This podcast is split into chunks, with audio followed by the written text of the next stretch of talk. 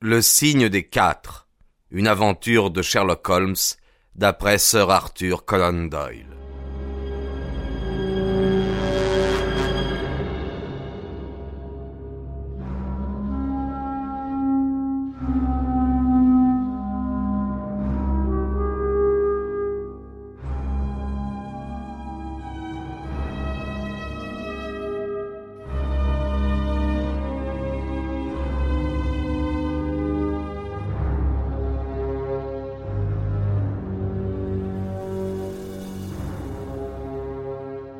Elle restait bien en vue cependant. La lumière incertaine et trouble du crépuscule cédait la place à une nuit claire et étoilée. Les chaudières donnaient à plein. L'énorme force qui nous propulsait faisait vibrer et grincer notre coque légère. Nous avions forcé à travers le pôle, dépassé les entrepôts West India, descendu le long de Deptford Reach et remonté à nouveau après avoir contourné l'île des chiens. Jones prit l'aurore dans le faisceau de son phare. Nous pûmes alors voir distinctement les silhouettes sur le pont. Un homme était assis à la poupe, tenant entre ses jambes un objet noir sur lequel il se penchait. À côté de lui reposait une masse sombre qui ressemblait à un Terre-Neuve. Le fils Smith tenait la barre, tandis que son père, dont la silhouette au torse nu se profilait contre le rouchoiement du brasier, enfournait de grandes pelletées de charbon à une cadence infernale. Peut-être avait-il eu des doutes au début quant à nos intentions, mais à nous voir imiter chacun de leurs tournants, chacun de leurs zigzags, il ne pouvait plus en conserver. À Greenwich, nous nous trouvions à environ cent mètres derrière elle. À Blackwall, nous n'étions pas à plus de quatre-vingts mètres. J'ai, au cours de ma carrière mouvementée, chassé de nombreuses créatures en de nombreux pays, mais jamais le sport ne m'a causé l'excitation sauvage de cette folle chasse à l'homme au milieu de la Tamise. Régulièrement, mètre par mètre, nous nous rapprochions. Dans le silence de la nuit, nous pouvions entendre le halètement et le martèlement des machines. L'homme, sur le pont, était toujours accroupi. Il bougeait ses bras comme s'il était occupé à quelque besogne. De temps en temps, il mesurait du regard la distance qui nous séparait encore et qui diminuait implacablement. Jones les là et leur cria de stopper. Nous n'étions plus qu'à quatre longueurs. Les deux chaloupes filaient toujours à une vitesse prodigieuse. Devant nous, le fleuve s'étalait librement, avec Barking Level sur un côté et les marais désolés de Plumstead de l'autre. À notre appel, l'homme sur le pont sauta sur ses pieds et nous montra les deux poings tout en jurant d'une voix rauque. Il était d'une bonne taille et puissamment bâti. Comme il nous faisait face, debout, les jambes légèrement écartées pour se maintenir en équilibre, je pus voir que, depuis la cuisse, sa jambe droite n'était qu'un pilon de bois. Au son de ses cris rageurs, la masse sombre à côté de lui se mit à bouger. Il s'en dégagea un petit homme noir, plus petit que j'ai jamais vu. Il avait la tête difforme et une énorme masse de cheveux ébouriffés. Holmes avait déjà sorti son revolver à la vue de cette créature monstrueuse, et je l'imitais. Le sauvage était enveloppé dans une sorte de cape sombre ou de couverture, qui ne laissait à découvert que le visage. Mais ce visage aurait suffi à empêcher un homme de dormir.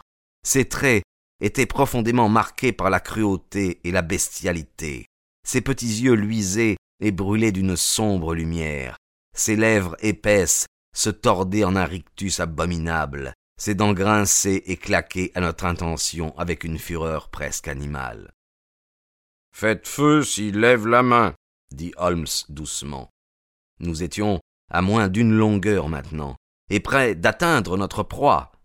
Je revois encore les deux hommes tels qu'ils se tenaient alors à la lumière de notre lanterne, l'homme blanc, les jambes écartées, hurlant insultes et jurons, et ce gnome avec sa face hideuse et ses fortes dents jaunes qui faisait mine de nous happer. C'était une chance que nous puissions le voir aussi distinctement, car sous nos yeux il sortit de dessous sa couverture un court morceau de bois rond ressemblant à une règle d'écolier et le porta à ses lèvres. Nos revolvers claquèrent en même temps. Il tournoya, jeta les bras en l'air, et tomba de côté dans le courant avec une sorte de tout étranglé. J'aperçus un instant ses yeux menaçants parmi le blanc remous des eaux. Mais au même moment, l'homme à la jambe de bois se jeta sur le gouvernail et le braqua à fond. La chaloupe pivota et fila droit sur la rive sud tandis que nous la dépassions. Frôlant sa poupe à moins d'un mètre, un instant plus tard, nous avions modifié notre course, mais déjà ils avaient presque atteint le rivage. C'était un endroit sauvage et désolé. La lune brillait sur cette grande étendue marécageuse pleine de mares stagnantes et de végétation croupissante. Avec un heurt sourd, la chaloupe s'échoua sur la rive boueuse, proue en l'air, poupe dans l'eau. Le fugitif sauta du bateau, mais son pilon s'enfonça aussitôt dans le sol spongieux. Il se débattit, se tortit de mille manières, en vain. Il ne pouvait ni avancer ni reculer d'un pas. Hurlant de rage impuissante, il frappait frénétiquement la boue de son autre jambe. Mais ses efforts ne faisaient qu'enfoncer plus profondément le pilon. Lorsque notre chaloupe vint atterrir tout près de lui, il était si fermement ancré dans la vase que nous fûmes obligés de passer une corde autour de sa poitrine afin de le tirer et de le ramener à nous comme un poisson.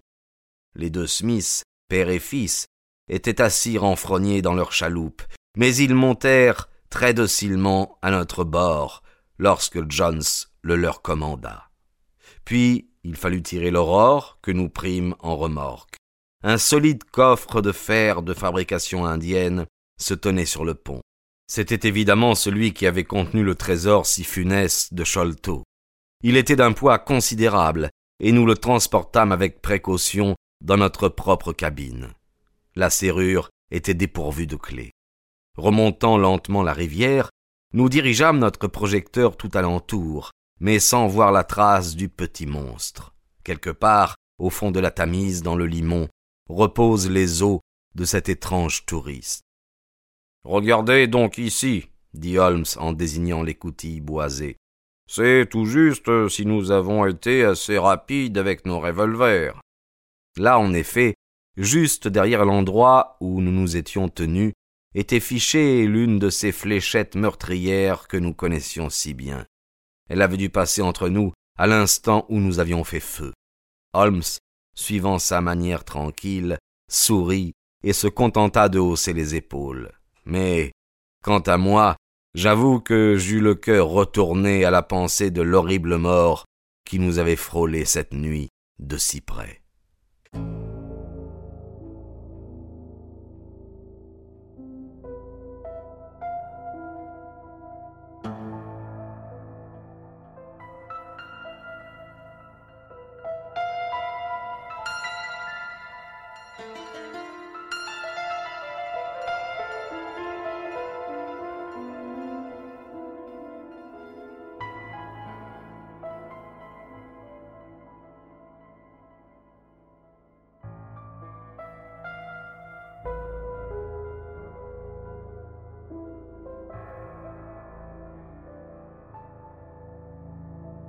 Chapitre 11 Le grand trésor d'Agra Notre prisonnier s'assit dans la cabine en face du coffre en fer pour la possession duquel il avait tant attendu et lutté.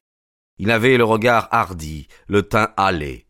Sa figure était parcourue par un réseau de rides.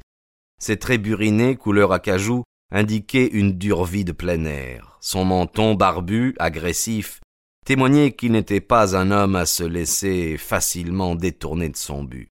Il devait avoir euh, cinquante ans, ses cheveux noirs bouclés étaient abondamment parsemés de fils gris.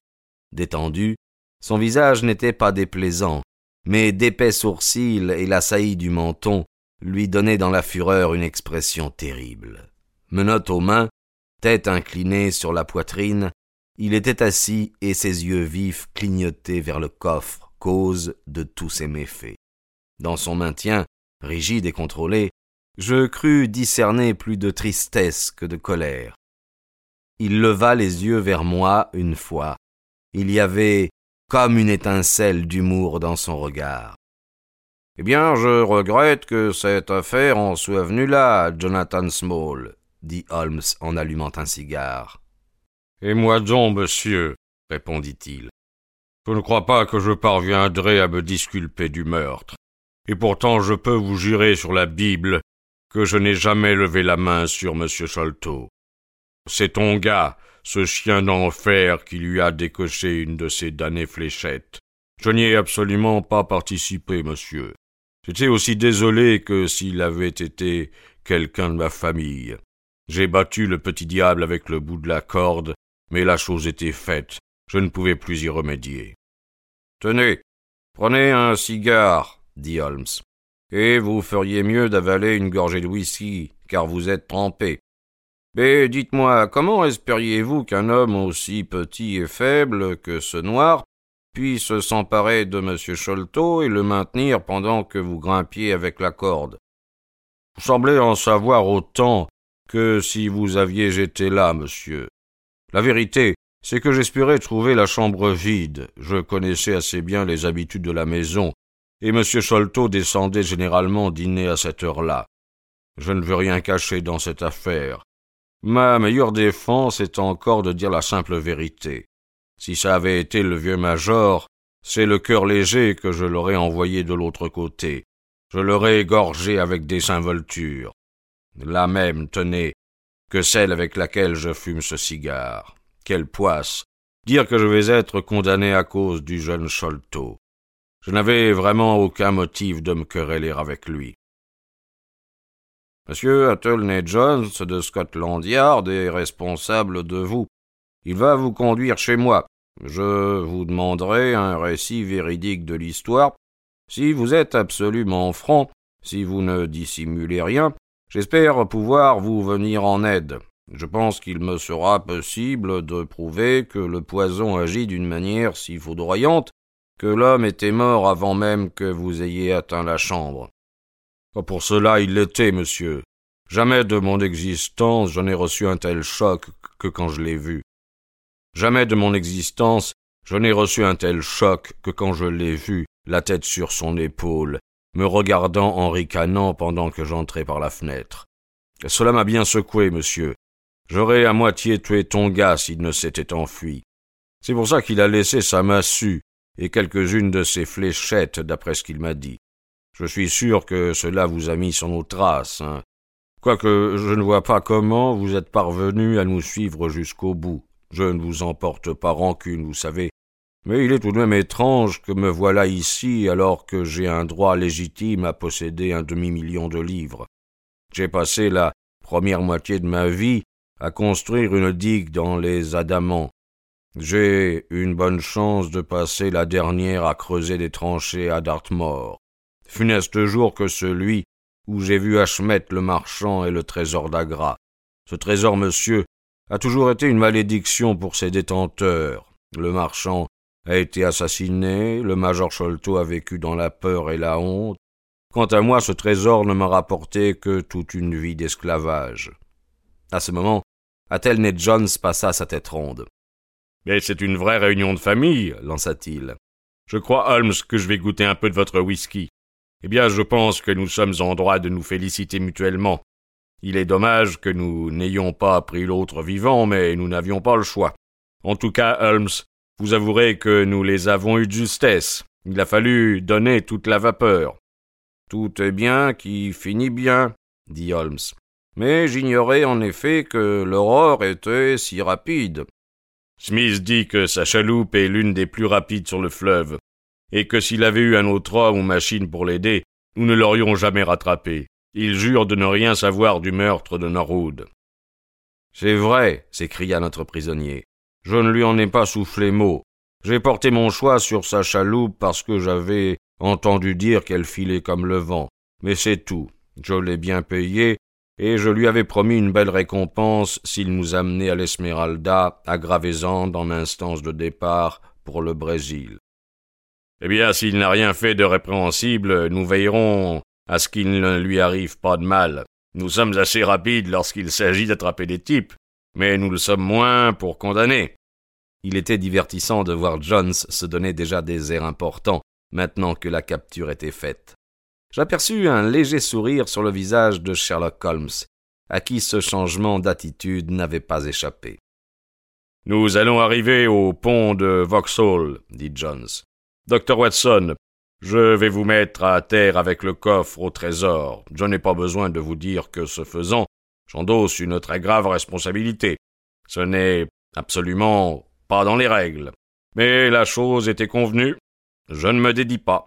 Mon devoir m'oblige cependant à vous faire accompagner par un inspecteur à cause de la grande valeur de ce coffre.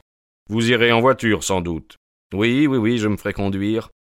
Il est vraiment dommage qu'il n'y ait pas de clé, afin que l'on puisse procéder à un inventaire préliminaire. Vous serez obligé de forcer la serrure. Dites-moi, Small, où est la clé?